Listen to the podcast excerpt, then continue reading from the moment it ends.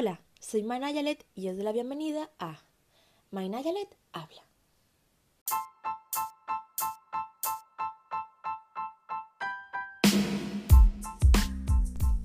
Hoy voy a hablar sobre aprender nuevas habilidades, puesto que ahora mismo hay mucha gente que quiere aprender cosas, pero no sabe por dónde empezar, no sabe si va a seguir e incluso si tiene que invertir dinero le va a costar un poco más, puesto que no sabe si le va a durar esta nueva ficción o solo va a ser un hobby que le va a durar dos semanas. Con estos tips eh, voy a intentar que mm, duréis más en vuestro hobby, que os haga ilusión y que estéis seguros que vais a estar el tiempo que vosotros queréis en ese hobby y bueno, que vayáis avanzando bien. Si seguís esto, a lo mejor no seguís como mucho tiempo, pero yo espero que sí y yo confío en vosotros. Así que empezamos con los tips para adquirir nuevas habilidades y para hacer que duren, que es lo más importante.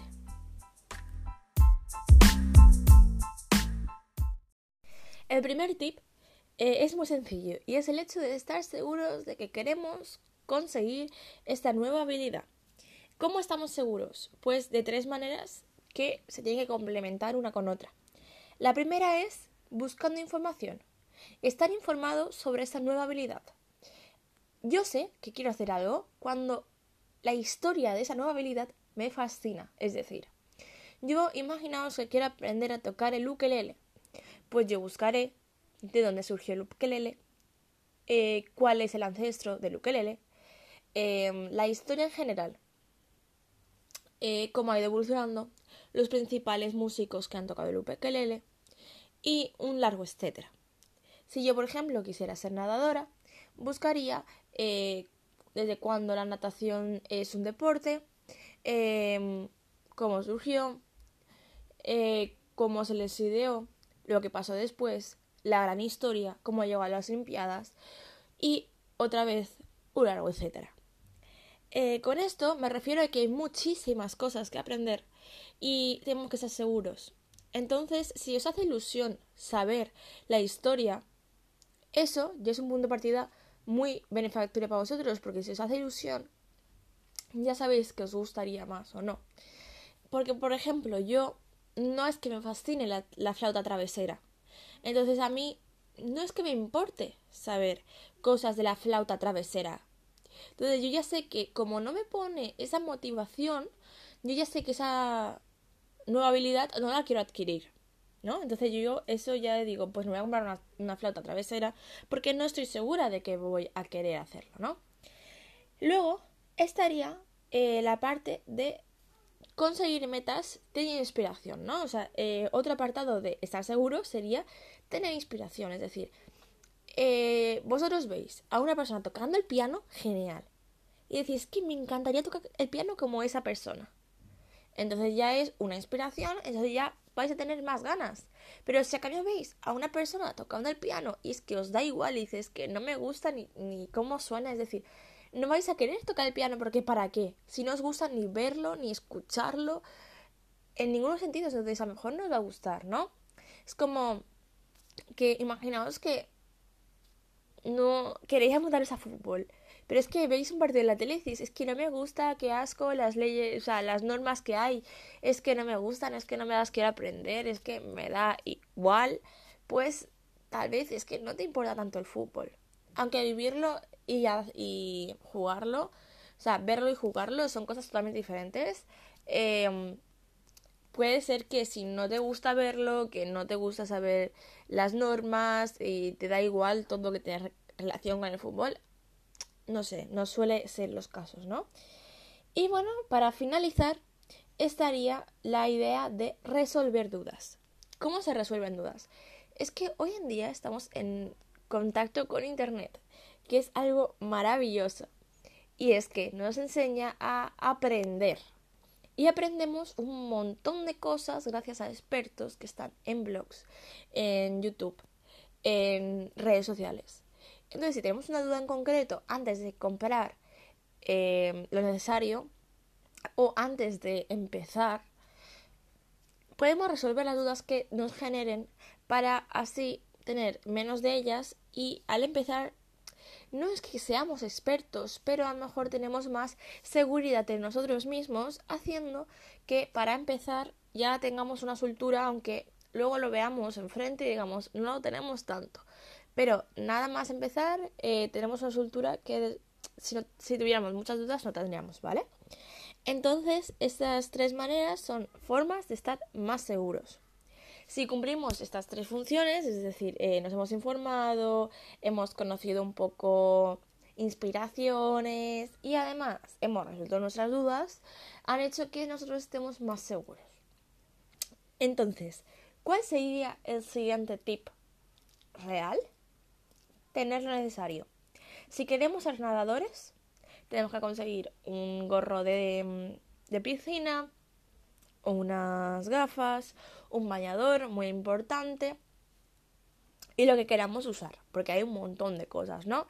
Eh, si queremos tocar eh, una guitarra, pues necesitamos una guitarra sobre todo, un, una púa, si queremos, em, un afinador de clip, por ejemplo, eh, o de pinza, como lo llaméis, aunque eso es un poco menos necesario, pero sí que viene bien porque para ser principiantes, si no sabemos cómo afinarlo, pues mirad, esto es una manera que nos ayuda muchísimo y eh, tener necesario.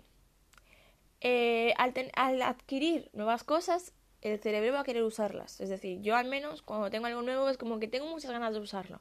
Es como cuando nos compramos un montón de ropa nueva y decimos que no podemos usarla toda la vez, qué desgracia. Pues cuando nos compramos lo necesario, vamos a querer usarlo.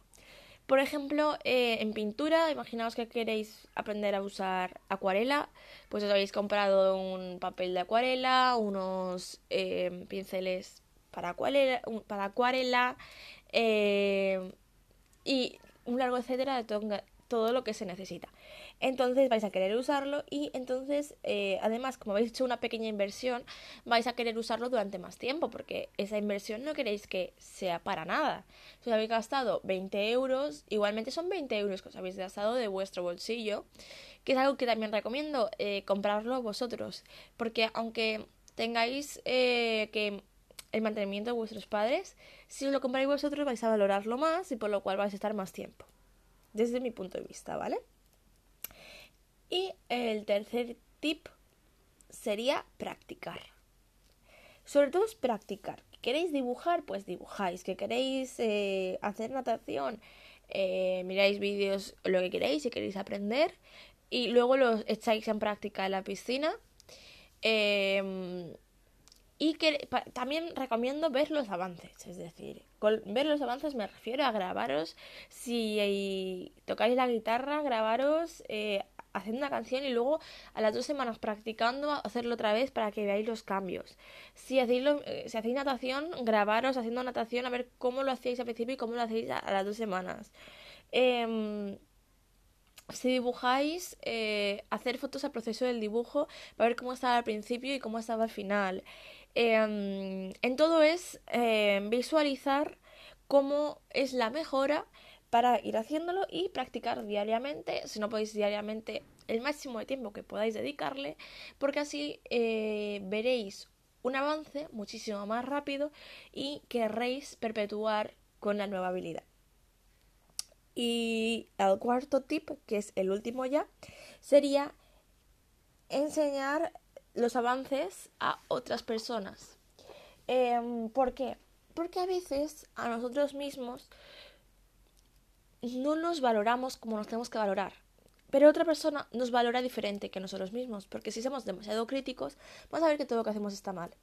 Si a nosotros nos dicen, no, no, es que tranquilo porque de verdad que has cambiado, porque de verdad que no sé qué, siendo sinceros, siempre eh, nos van a ayudar de una manera que nosotros mismos no podríamos. Si tú, por ejemplo, eres cantante y tú lo que querías era llegar a X notas, pero es que tú ves que no llegas, pero que ves que estás estancado, pero después tú te grabas y suena muy poco diferente para ti o dices, no, es que tenía que haber llegado más con ese tiempo. Y si oyes a otra persona, esa persona podrá observar el cambio de, de altura a la voz. O, por ejemplo, eh, a la hora de dibujar, que vemos que el dibujo no, no, avanza porque no te gusta a ti personalmente. Y luego hay otra persona que dice que es maravilloso, el cambio es brutal. Pues eso nos hace pensar que a lo mejor somos demasiado críticos con nosotros mismos. Entonces yo creo que enseñar el avance hace que también eh, recibamos eh, X información que podría ser beneficiaria. Por ejemplo, eh, que tener a alguien que sepa sobre el tema y que sea crítico con nosotros, en plan, sí has mejorado, pero necesitas esto, esto y esto. Eh, no es que te has estancado, pero porque te quedas eh, con esto, esto y esto y en verdad tendrías que hacerlo así, así, así.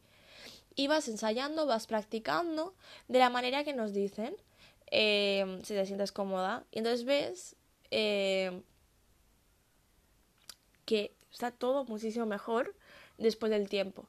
Y, además que la práctica se hace el maestro. Entonces, si se va practicando y además nos van ayudando, haría que eh, nuestra habilidad fuera muchísimo mejor y que además de que sea muchísimo mejor, hará que perpetuemos con ella porque nos está saliendo bien. Y cuando a nosotros nos sale algo bien, nos da más ganas de seguir. Y bueno, con esto voy a finalizar el podcast de esta semana. Así que dos besos y un muac.